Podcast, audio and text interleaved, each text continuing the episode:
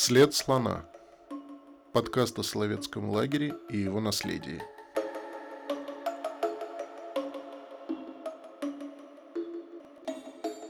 Восьмого августа 2013 года на Большом Соловецком острове напротив Саватьевского скита был установлен памятный знак. На памятнике выбита надпись «Здесь, в Саватьевском политскиту, 19 декабря 1923 года во время демонстрации протеста погибли от пуль охраны заключенные социалисты. Наталья Бауэр, 32 года, Гавриил Белима Пастернаков, 26 лет, Мейер Горелик, 26 лет, Елизавета Котова, 23 года, Георгий Кочаровский, 27 лет, Всеволод Попов, 27 лет. Они боролись за свободу народа, честь и достоинство личности. Через несколько дней памятный знак исчез. Этот выпуск нашего подкаста посвящен Саватьевскому расстрелу и истории борьбы политических заключенных на Соловках за свои права. Рассказывает Елена Кондрахина. Лето 1923 года. В первые годы Соловецкого лагеря особого назначения у политических заключенных или политиков, как они сами себя называли, сохранялся особый режим содержания, так называемый политрежим.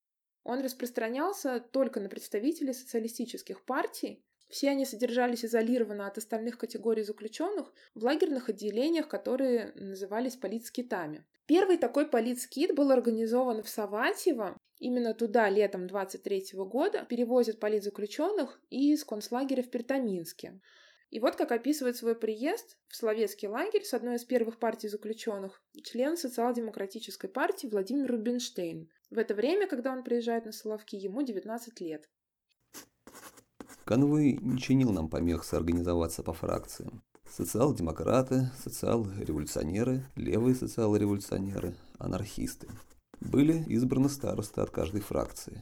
От социал-демократов Богданов, от социал-революционеров Медведев, от левых социал-революционеров Самохвалов, анархисты Барон. Утром после завтрака, который нам привезли из Кремля в полевой кухне, наши вещи погрузили на подводы, и всю партию в количестве около полутораста человек, окруженную не слишком строгим конвоем, повели по красивой лесной дороге вглубь острова, мимо озер и журчащих ручьев к Саватьевскому скиту. Вероятно, все мы очень хорошо понимали, что несмотря на разномыслие, а то и личные обиды или просто неприязнь, мы сможем сохранить свое человеческое достоинство и внутреннюю свободу лишь пока существуем и действуем как единое целое перед лагерной администрацией. Мы крепко держались за установившийся неписанный статус политзаключенных, за права, отвоеванные нашими старшими товарищами еще при царизме. Любое самое малое ущемление существующего режима воспринималось всеми крайне болезненно, ибо всякий заключенный справедливо убежден в том, что за первой попыткой тюремщика ужесточить режим неминуемо последует новое. Поэтому уже первые слухи, дошедшие до нас из Словецкого Кремля о жестоких издевательствах Ноктевской администрации над заключенными, о зверствах, учиняемых ею на Секирной горе, что в полутора километрах от нас – о безнаказанных убийствах заключенных КР и о предстоящем с наступлением зимы ужесточении нашего режима настораживали.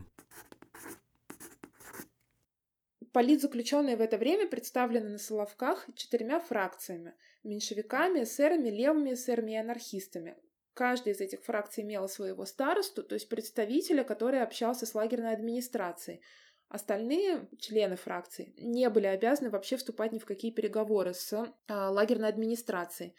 Кроме того, был староста объединенных фракций. Эту роль выполнял Борис Осипович Богданов, который одновременно являлся старостой меньшевиков.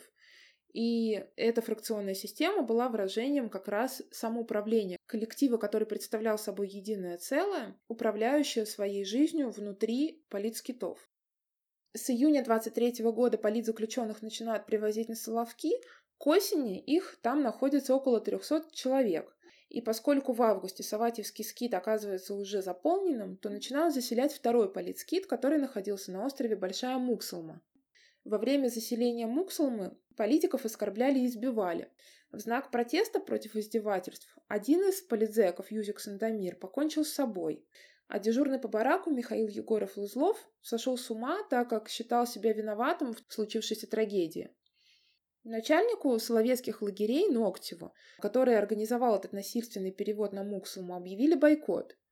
И известно, что Ногтев всячески пытался провоцировать политзаключенных в это время. Например, он задерживал корреспонденцию, подолгу не отдавал письма от родственников заключенным или не отправлял на материк тех, кто нуждался в медицинской помощи, несмотря на то, что врачебную помощь на Соловках они получить не могли. Кроме того, что он провоцировал всячески и нагнетал обстановку, известно, что он очень цинично реагировал на происходившее и После того, как произошли самоубийства, он сказал политикам примерно следующее. Голодовками вы ничего не добьетесь, кончайте самоубийством. Пока навигация по Белому морю была возможна, в весеннее, летнее, осеннее время, до того, как Белое море вставало, политзаключенные передавали информацию о себе за границу, Вероятно, это происходило через родственников, которые приезжали на свидание. Также мы знаем, что часть нелегальной прессы им присылали в корешках книг, которые они получали в свою лагерную библиотеку. Так или иначе, им удавалось сведения о себе передавать за границу, в социалистическую печать, в социалистический вестник. И в сентябре 23 года, в частности, была опубликована заметка о том, что лагерная администрация продолжает осуществлять насилие по отношению к политикам. Саватьевский скит уже не может вместить всех продолжающих пребывать социалистов. Последние партии, в составе которых были товарищи Кушин, Кушина, Аркавина, Лурье, Ключевский, 23 эсера, пересланных из Новониколаевска и только что вынесших в Архангельске голодовку, еще не имели назначения. В ночь на 23 августа вся эта партия подверглась зверскому, заранее организованному избиению. Заранее была подобрана стража, распределены роли, приготовлены веревки и полотенца. То сопротивление, которое политики оказывали в заключении по отношению к советской власти с самого начала и в северных лагерях Архангельском, Пертаминском и Холмогорском, они продолжают оказывать и на Соловках. Голодовками, протестами, бойкотированием, обструкциями. Они выдвигают ряд требований своего пребывания на Соловках, и об этих требованиях мы знаем по сохранившимся ответам лагерной администрации – так, в сентябре 23 года администрация отвечает политикам, что в политскиты будет прислан зубной врач и медикаменты. Кроме того, обещан диетический паёк для больных, в который включены белый хлеб и молоко, увеличен основной паёк, который называется политпайком, и увеличена норма выдачи мыла. И кроме того, администрация лагеря удовлетворяла требования совместного проживания с родственниками, которые приезжали на свидания, на Соловки. Эти свидания, как правило, длились 7 дней, и в это время заключенные с теми, кто приезжал на свидание, жили совместно. Настроение политзаключенных осенью 23 года ярко описывает в воспоминаниях эсерка Екатерина Алицкая по словам свидетельницы тех событий Серафимы Юдичевой. Заключенные знали, что Соловки на зиму будут отрезаны от всего мира – конце декабря закроется навигация, и на шесть долгих месяцев прекратится всякая связь с материком. Разве когда провьются поморы на своих хутлых лодочках через узкую полосу незамерзающего бурного течения? И по лагерю ползли нехорошие слухи. Намечается изменение тюремного режима. Тюремная жизнь завинчивается, ликвидируется политрежим. Откуда пришли и как проникли эти слухи, сказать трудно. Тюрьма всегда живет слухами, на тюремном языке их называют парашами. Слух о завинчивании режима креп. Заключенные начали нервничать. Что сулит им зима на отрезанном от мира острове? Режим тюремный – жизнь для заключенного. Режим мягкий – заключенному есть чем дышать, чем жить за тюремной стеной. Режим завинчивается и начинается борьба за жизнь, борьба за режим. Декабрь 1923 года. В 20-х числах декабря закрывалась навигация по Белому морю, и с этим пропадала всякая надежда на вывоз политиков на материк. В это время заместитель начальника северных лагерей Эйхманс предупреждает политиков, что режим будет ужесточаться. Будут ограничены время прогулок и количество писем, а также все политзаключенные теперь обязаны выходить на утреннюю и вечернюю поверку. До этого выходить они не были обязаны, и старосты зачастую только сообщали представителям администрации количество находившихся в скиту товарищей. Право политиков на свободные прогулки внутри периметра, который был огорожен колючей проволокой, было тем негласным условием, которое соблюдалось до этого времени. Политзаключенные были изолированы от всех остальных заключенных на острове и не имели права, в отличие от них, выходить за пределы своего скита, но внутри него могли жить своей жизнью, и свободные прогулки были неотъемлемым выражением этой самостоятельной жизни. Что касается переписки и ее ограничений, то она и так была ограничена с одной стороны цензурой, которую проходили все письма, а с другой стороны навигацией, поскольку с прекращением навигации, конечно, никакие письма поступать на остров не могли. Поэтому дополнительное ограничение в отношении переписки тоже, безусловно, было воспринято очень болезненно. И общее отношение фракций к этому предупреждению об ожесточении режима было отрицательным. Единственное, где возникали споры, как реагировать на действия администрации. По свидетельствам мемуаристов, после того, как Эйхман сделал предупреждение об ожесточении режима, еще на протяжении двух дней в Саватевском и Муксоломском скитах политики продолжали гулять без ограничений, и администрация лагерная этому не препятствовала. В ночь на 19 декабря анархисты в Саватево демонстративно в знак протеста против вечернего отключения электрического света вышли гулять на лед озера, который находился рядом со скитом. И несмотря на окрики часовых, они отказались уходить с прогулки, пока сами не устали и не ушли спать. Днем 19 декабря комендант привез старости объединенных фракций Борису Богданову приказ. В приказе говорилось, что старосты должны объявить на поверке, что прогулки после 6 часов вечера запрещены. В течение нескольких часов в зданиях Саватевского скита представители всех фракций обсуждали приказ. Эсеры и анархисты считали, что любое подчинение дополнительным правилам будет приводить к дальнейшему ужесточению режима и хотели незамедлительно выразить свой протест. Они предлагали, в частности, разделиться на группы и постоянно гулять во дворе, сменяя друг друга, тем самым демонстрируя, что они не принимают того приказа, который администрация объявила. Богданов как староста меньшевиков и меньшевики в целом были против продолжения прогулок и не хотели обострять отношения с лагерной администрацией. Их тактикой было ведение переговоров и наблюдение за теми изменениями, которые будут происходить. Для того, чтобы обсудить приказ и реакцию фракции на него, в администрацию пытался пройти староста эсеров Александр Алексеевич Иваницкий, но его не пустили. Вечером, как обычно, во дворе гуляли. Преимущественно это были эсеры и анархисты. Около шести часов вечера несколько десятков человек из числа вооруженной охраны подошли к ограждению с Китая и потребовали прекратить прогулку. Отдельные эпизоды этого драматического момента описывает э, в воспоминаниях под названием «Словецкая трагедия» участник событий СССР. Он рассказывает, что один из часовых, находившихся в оцеплении, узнал в гулявшем эсере Рюмине своего земляка и закричал ему, чтобы тот уходил с прогулки в здание. В ответ Рюмин сказал ему стрелять. Красноармеец после колебания поднял винтовку и выстрелил в воздух. Начальник взвода стал кричать «Нечего церемониться, если будут нападать, коли их штыками». И, подождав 2-3 минуты, он потребовал снова разойтись всех по своим местам, на что меньшевик-карелец в ответ ему крикнул «Мое место здесь». И началась стрельба. Сразу же на месте были ранены несколько человек. Белима Пастернаков, Горелик, Шик, Лебедев. Меньшевик Беляев, который тоже гулял в это время во дворе, крикнул, чтобы все ложились. Гуляющие легли, но по ним продолжали все равно стрелять. Георгий Кочаровский заслонил эсерку Серафиму Юдичеву. Ее пальто было задето пулями, но сама она не пострадала. На месте погибла жена Кочаровского, Лида Котова. Тяжело ранила Попова, смертельно Наталью Бауэр. В этот момент все-таки было решено уходить со двора, чтобы избежать еще больших жертв, и Браверман закричал часовым, чтобы они не стреляли, пока все уходят в корпус. Но спустя короткое время стрельба возобновилась, продолжали стрелять и по уходящим в корпуса, и сохранились следы от пуль и на самом корпусе, на входе в него, и на часовне, которая находилась неподалеку, и пули попадали даже в кухню. Когда стала слышна стрельба во дворе, староста меньшевиков Борис Богданов, камера которого находилась рядом с выходом во двор, встал в дверном проеме, не выпуская никого из представителей своей фракции на улицу. Меньшевики Борис Сапир и Владимир Рубинштейн отмечают в своих воспоминаниях, что своими действиями Борис Богданов спас остальных от гибели, хотя его действия эсеры, например, оценивали, конечно же, иначе. В результате расстрела в этот день погибли пять человек. Наталья Бауэр, Гавриил Белима Пастернаков, Георгий Кочаровский, Мейер Горелик и Елизавета Котова. Нескольких человек ранило. Один из раненых, Всеволод Попов, умер в больнице от заражения крови после того, как его пытались спасти. Всем убитым было от 23 до 32 лет.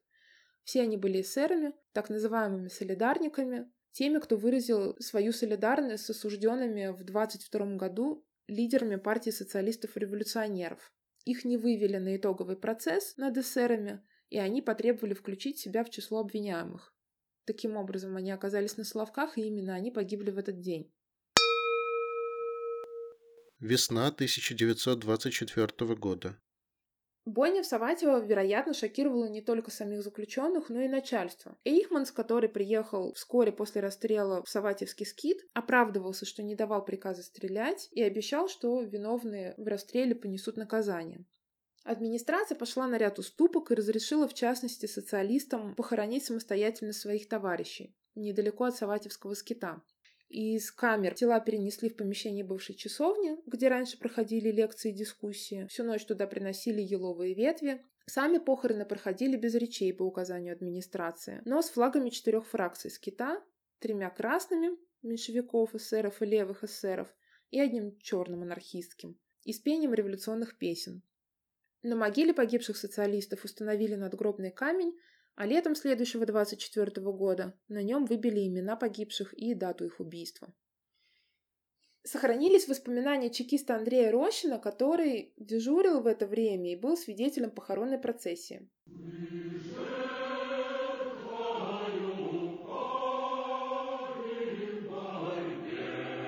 Они продефилировали с этими гробами погибших, остановились у комендатуры, пропели «Вы жертвы упали», Позор вам, тираны, беснуйтесь, тираны. И затем последовали к месту захоронения. Похоронную процессию я наблюдал с балкона комендатуры несколько минут. И потом ушел, так как было очень тяжело видеть и слышать все происходящее.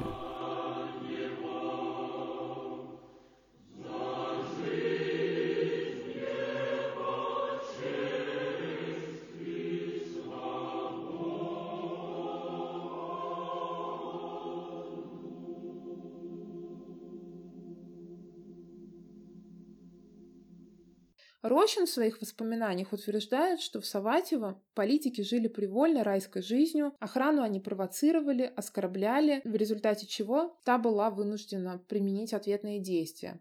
Эта же версия о провокационных действиях политзаключенных будет представлена в официальной советской печати. Например, в газете немецких коммунистов Рота Фана напишут, что политики якобы с вилами и дубинами хотели напасть на охрану, которая была вынуждена открыть по ним огонь.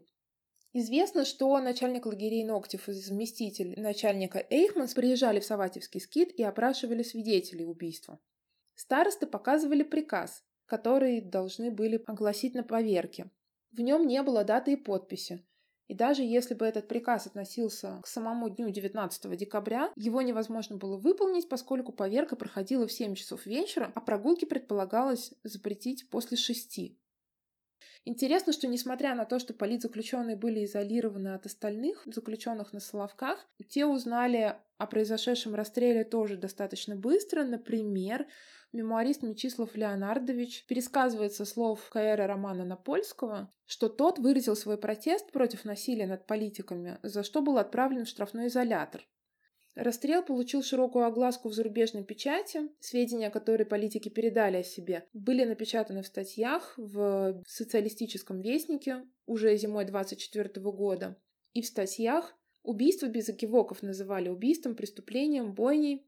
В это время в Москве создается комиссия ЦИКа по расследованию происшествия, в состав которой входил заместитель председателя Верховного суда Смирнов, прокурор ГПУ Катанян, член комиссии ЦИК Коростелев, Политзаключенные требуют включить в состав комиссии представителей политического Красного Креста и Амстердамского объединения профсоюзов для того, чтобы расследование было проведено беспристрастно. Когда комиссия им отказалась, старостат отказался участвовать и давать показания, изложив только письменно картину событий, произошедших 19 декабря. В итоге выводы комиссии основывались на имеющихся в деле материалах. А они представляли собой показания красноармейцев и команды надзора, которая осуществляла расстрел, показания коменданта второго Саватевского отделения, который не принял старосту для переговоров перед расстрелом, показания политрука и командира взвода, а также начальник управления лагерей Ноктева, который с самого начала провоцировал политзаключенных своими действиями. К расследованию были приобщены письменные заявления политзаключенных в лагерную администрацию. Вот что пишет об этом Владимир Рубинштейн. Когда весной 24 года на Соловки прибыла комиссия ГПУ во главе с Катаняном для разбора инцидента 19 декабря, наши представители, предвидя наглую ложь чекистской версии происшедшего, отказались иметь с нею дело в отсутствии нейтральных свидетелей, представителей рабочего социалистического интернационала или хотя бы Советского Красного Креста во главе с Пешковой. К тому времени мы узнали, что инициатор декабрьской трагедии Ногтев – не только не отдан под суд, как было обещано и не смещен, но переведен с повышением должности. О бессовестной лжи, распространяемой в европейской коммунистической прессе о событиях на Соловках, я уже упомянул, как и об интерпретации в газете «Известия». Для всех нас было ясно, что курс на ужесточение режима содержания политических заключенных был задан в высших инстанциях, вероятно, из московского Кремля. Впрочем, от немедленного наступления на политический режим для социалистов и анархистов Соловецкая администрация временно воздерживалась. Прогулки по зоне практически не ограничивались временем. Официальная комиссия по расследованию пришла к выводу, что в действиях администрации Соловецкого лагеря не усматривается состав преступления. Политзаключенные заявили, конечно, протест против необъективного разбирательства. К этому времени был освобожден от должности комендант второго отделения Розенталь, но получил повышение по службе – и кроме него наказание коснулось только политрука, начальника взвода и двух красноармейцев, принимавших участие в расстреле. Политзаключенные не считали их главными виновниками произошедшей трагедии, понимая, что не они были инициаторами произошедшего убийства, а непосредственно инициаторы и те, кто отдавал приказ об ужесточении режима и самой провокации, не понесли никакого наказания. Заграничные представители социалистов, социал-демократической партии и Бунда, а также партии социалистов-революционеров и партии левых социалистов-революционеров выступили совместным меморандумом к социалистическим партиям и организациям, который был опубликован в шестом номере социалистического вестника в 1924 году. Коммунистический террор ведет не только к жестокой политической изоляции своих противников, но к непосредственному физическому истреблению их – Самые худшие предсказания побледнели перед кошмарами действительности, какую создала власть в своих тюрьмах и концентрационных лагерях для политических узников. За Туркестаном, Нарымом и Турханском сотни тысяч людей были направлены в ссылку в Картаминск и Соловки, куда даже царский режим отказался посылать своих противников. И, как увенчание здания диктатуры, Соловецкая расправа, когда по приказу тюремщиков-садистов из бывших уголовных стража стреляла в упор в безоружную, беззащитную толпу заключенных. Соловецкая трагедия увенчивает здание диктатуры. И сейчас, когда в словецкой трагедии явно и неприкрыто воплощается это истребление русских социалистов, анархистов и других пленников режима, может ли международный социализм, могут ли пролетарские организации всего мира не поднять свой протестующий голос? Социалистические партии и рабочие организации на своих съездах и собраниях, на митингах и в заводских предприятиях, в рабочей печати и во всей своей политической агитации перед массами должны с удесятеренной силой продолжать свою работу по защите томящихся в русских тюрьмах и ссылке и мобилизовать все внимание трудящихся масс Европы и Америки к судьбе их. Трагедия в Соловках – это символическое выражение всего режима партийной диктатуры и террора, и долг международной братской солидарности настойчиво требует от вас новой решительной акции.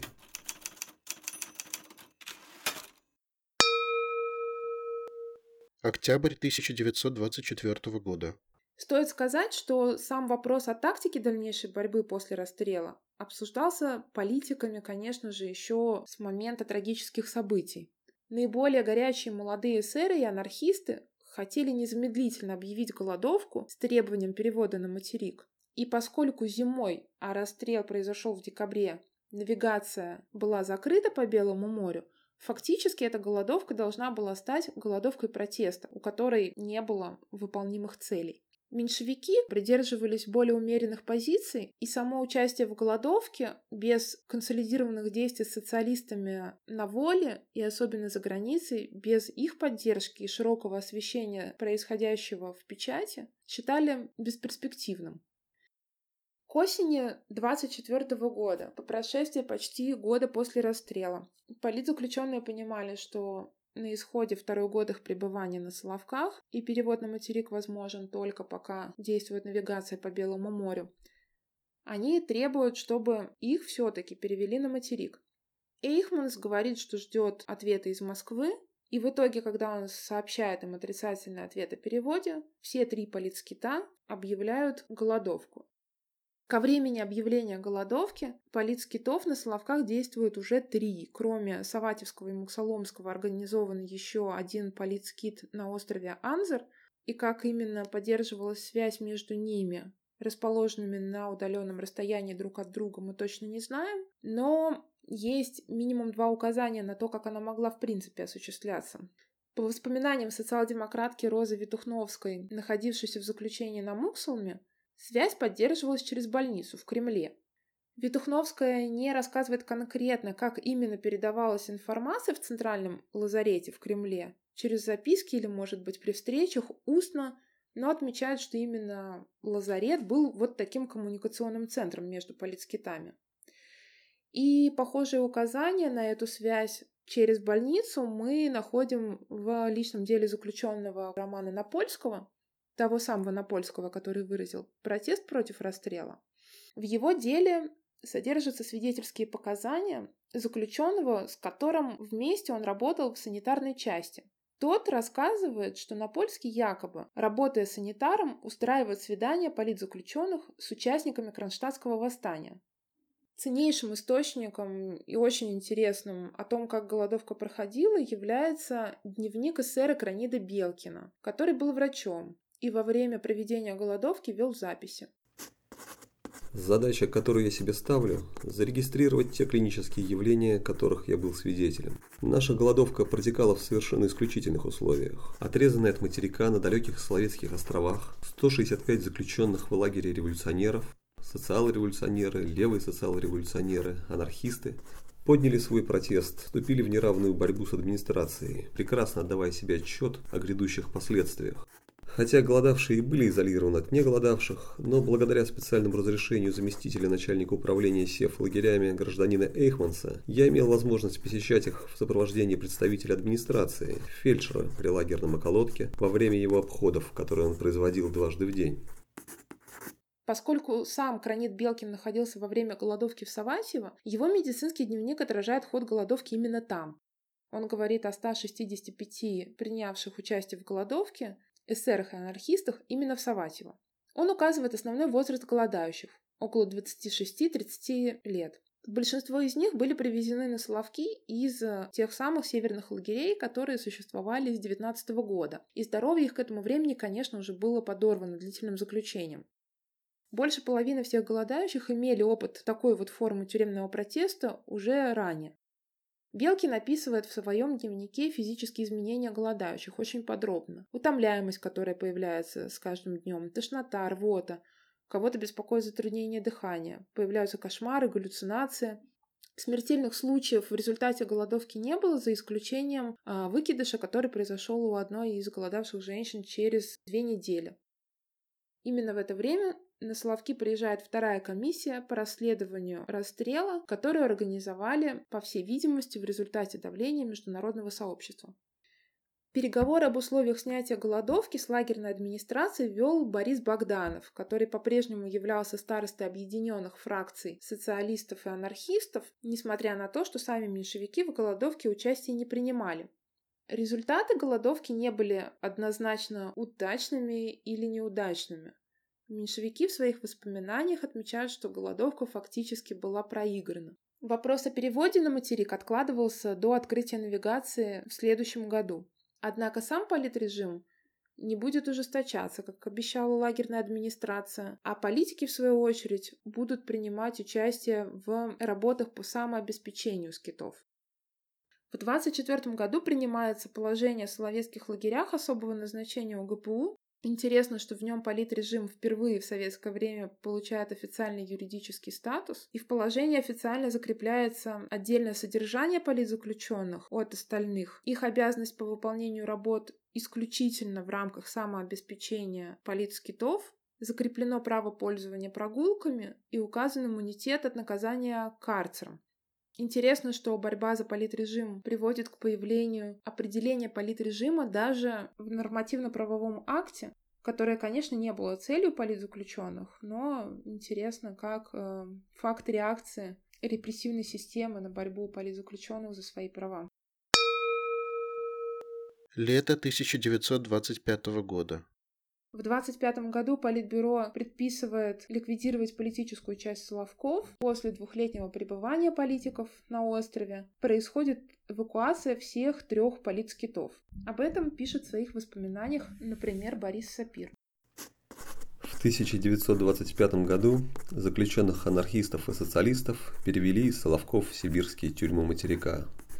Но двухгодичное пребывание политических на Соловках не прошло бесследно. Осталась вечная память. Большой серый камень, покрывающий братскую могилу. Неподалеку от Саватевского скита холм, с которого виден тюремный корпус. Вблизи лес. На холме высится насыпь, убранная дерном. Целое лето 24 -го года убирали заключенные могилу, как бы предвидя, что они ее покинут. Насыпь окружена оградой из стволов молодых белых березок и набросанных грудой камней. На насыпи, под которой находится братская могила, лежит большая серая каменная глыба. С одной стороны на ней высечены имена шести убитых, с другой – одна единственная, но обо всем говорящая надпись. 19 декабря. Дата 19 декабря 23 года – это не только дата гибели безоружных людей в результате произвола лагерной администрации. Вся история Соловков и вся последующая история ГУЛАГа – это череда насилия и бессудных расстрелов. Все мемуаристы, описывая свое пребывание в Саватево, отмечают 19 декабря как ключевое событие 23-25 годов. И расстрел, как ни странно, стал трагически логичным результатом того сопротивления, которое социалисты и анархисты оказывали, сохраняя свое человеческое достоинство и внутреннюю свободу, действуя как единое целое перед лагерной администрацией, словами Владимира Рубинштейна. Эту сплоченность была вынуждена признавать и власть, пока существовал политрежим. Политики своими голодовками и обструкциями, протестуя, добивались соблюдения человеческих прав, сохраняя свою личность, свободу даже в тюрьме. Заключенные на общелагерном режиме, у которых практически не было возможности общаться с политиками, тем не менее запомнили их непродолжительное двухлетнее пребывание на Соловках, которое сопровождалось все время требованиями, доходившими до самопожертвования. Политзаключенные идеологические противники большевиков, не принявшие унижение администрации, и противопоставившие вооруженному произволу человеческое достоинство. Большинство вывезенных Соловков политиков погибли во время Большого террора и в более поздние годы. Но Богданов, Рубинштейн, Бацер, Сапир, Алицкая, те, благодаря кому мы знаем и об истории словецких политскитов, и кто сохранили имена своих погибших товарищей, все они сохранили свое достоинство и независимость до конца – о чем мы знаем и из их воспоминаний, и из воспоминаний их соратников. Камень, установленный на могиле социалистов, был уничтожен на неутраченные имена погибших. И спустя почти сто лет мы думаем об убитых 19 декабря Наталье Бауэр, Гаврииле Белиме Пастернакове, Георгии Кочаровском, Мейере Горелике, Елизавете Котовой, совсем юных людях, восхищаясь их непреклонностью.